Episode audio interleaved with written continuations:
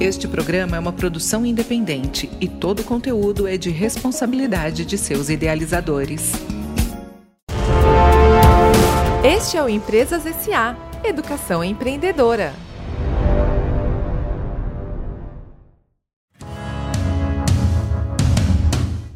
Você sabe a diferença entre DP e RH? Eu sou Cassi Klebs e essa é a dica de hoje no Empresas SA. Você já ouviu falar em DP, Departamento Pessoal? E RH, Recursos Humanos? Sabe a diferença entre eles? Muitas pessoas confundem o departamento pessoal de uma empresa com a área de recursos humanos.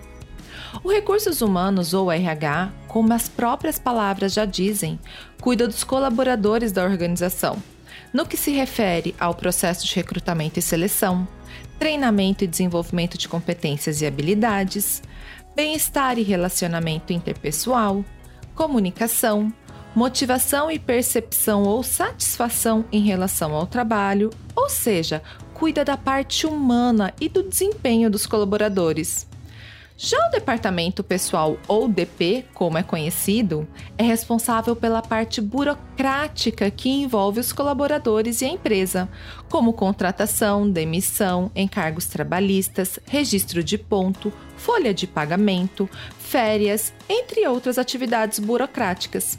Portanto, ambos se complementam e tornam a relação colaborador e empresa mais transparente e sólida. Gostou da dica? Veja mais em www.empresassa.com.br. Até a próxima! E esse foi o Empresas SA Educação Empreendedora.